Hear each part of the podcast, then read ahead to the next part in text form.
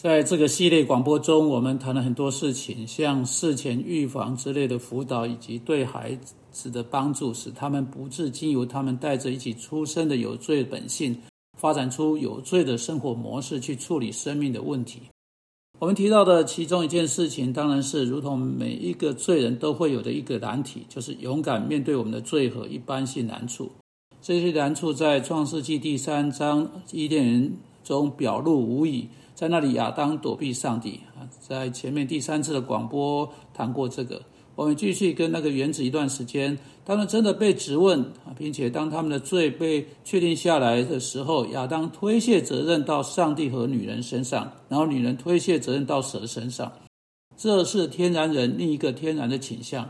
人人的有罪本性会把一个人的罪恶感推掉，把一个人的责任推给另一个人。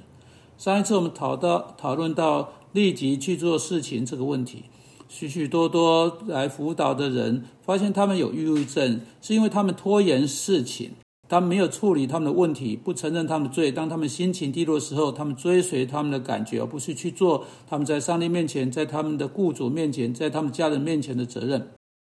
追随这些感觉，感觉说啊，如果你今天感觉不想要去做，就延迟到明天。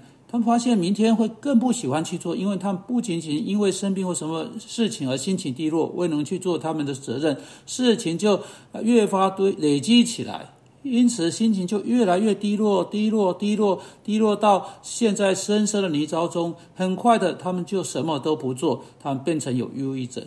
这种形态通常在孩童时期就开始。因此，教导孩童勇敢面对问题，不要推卸责任，立即去做所有这些事情，像去倒垃圾、打扫房间、啊摆好碗筷、擦拭啊餐桌、啊整理房间啊等等，是何等何等重要的事情啊！啊，今天我们来到另一个关键因素啊，跟立即去做事情、去做责任和家务事这个问题有很大的关系。我们不仅仅一定不可以追随感觉，我们还必须追随上帝透过我们的父母或透过上帝话直接放在我们身上的责任。我们必须追随这些责任，不管我们是否喜欢。我们必须学会如何为我们的责任安排好行事力，并且借着那个行事力去操练我们自己去做我们所必须做的事情。有好的意图是一回事啊，许多孩子长大了。就像没有从孩童时期发展出这些模式的人，有着好的意图哦，他们都想要把事情做好。妈咪，一定的，我会去做的。然后那个孩子跑出去玩，把那件事情忘得一干二净，夜幕低垂，事情根本没有去做。第二天还是没有去做，因为尽管他真的想要去做，尽管如此，他要先完成折飞机，或者要先完成呃别的事情。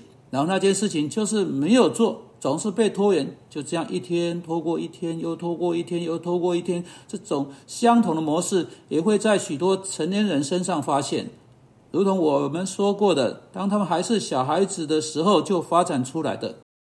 圣经在提摩太前书四章七节很清楚的告诉我们，我们必须啊要在金钱上操练自己。如果我们想要过一种金钱的样式，讨上帝喜悦的样式，真正遵从上帝的样式，我们必须要有结构。我们的生命在呃在其中结构化，我们追随那个结构，我们去追随那个结构，并在其中工作。纪律是一件跟结构有关的事情。好，我们必须学会操练自己。保罗在提摩太前书四章七节说。啊，我们必须操练自己啊！在这里是一个传福音的使者啊，提摩太，他被吩咐要在金钱上操练自己。如果保罗需要对一位传福音的使者下命令，对都还不够格的我们其余人来说啊，就可不用讲了。就是使一个人可以成为长长老的那些资格，就呃像是能够好好管理自己家的那些资格。如果这里。这个人早已够资格，在他生命中，他已经有特定的结构、特定的纪律，有从那个纪律出来的特定的服饰能力，都需要被吩咐要操练自己的话，那么啊，从来没有人来找过我们啊，从来也没有人在之前对我们强调这点人啊，我们应该怎么样呢？那至于孩子又该如何呢？他的倾向是有罪的，他的倾向是追随他的感觉。如同我们之前说过的，啊，所有有罪性的人通常是追随他们的感觉，而不是他们的责任。要追随责任，除了结构之外，没有其他可能的办法。除了真正安排好日程行事历，并追随那个行事历之外，就不可能承担起他们的责任，忠心地执行责任。因此，孩子应当被教导要安排日程行事历。但是，如果父母自己不去安、不去排定日程行事历，如果晚餐有一餐的，有一餐没一餐的；如果晚餐一天是在这个时候，在另外一天是在那个时候，啊，如果父母一个晚上是在某个时间上床，另一个晚晚上是在另一个时间上床，如果每一件事情都是时有时没有，反复无常，没有一件事情是稳稳地按部就班、紧密地连接在一起的话，你必然会发现孩子通常也会是同样相同的样子。在他们生活上没有结构，但啊，没有结构会导致不健全，这会导致在祷告和圣经研究上的不规律，这会导致一个人在所做的其他事、其他每件事情上面的不规律。如果我们要想要操练纪律的话，日程行事历必须是我们生活的一部分，是我们生活中很重要的一部分。因此，孩子应该被教导，他们要在特定的时间整理房间。说不定这可以附加到特定的节目啊电视节目去。以后你不要再对你的孩子说，你不能看你的电视节目，直到你把你的房间整理好。你要说，请快点把房间整理好，因为我不要你错过你的电视节目。如果电视节目固定在晚上某个时段播出，晚餐是固定在某个时间吃啊，直到那件事情这特定事情做好，你不吃饭，或直到特定事情完成，你不看电视。那么那件事情就成为有规律了，因为它被附加到有清楚时间的固定事情上面。有许多方式可以教导啊，把定好时间、纪律和日程行事里，但绝不要让那个孩子说：“哦，一定的，我会把那些事情做好。”你要使他定下来，他要在什么时候去做这件事情，然后你要确定他有去做。教导他安排行事历，然后密切留意他的行事历，啊，盯着他，啊，教导他定好时间，来教导他按照那个时间生活啊作息。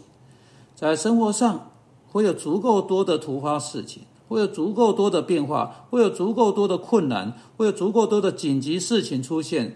使他会发现没有结构，他的时间必定会被某个其他人、被生活上的情境、被他的感觉、被他的情绪起伏来替他做出行事力安排。如果他没有守住那个时间作息，没有照着行事力、照着计划来做的话，在孩子小的时候就送给他们一本啊记事本啊，一本约会记录本啊，是一件好事。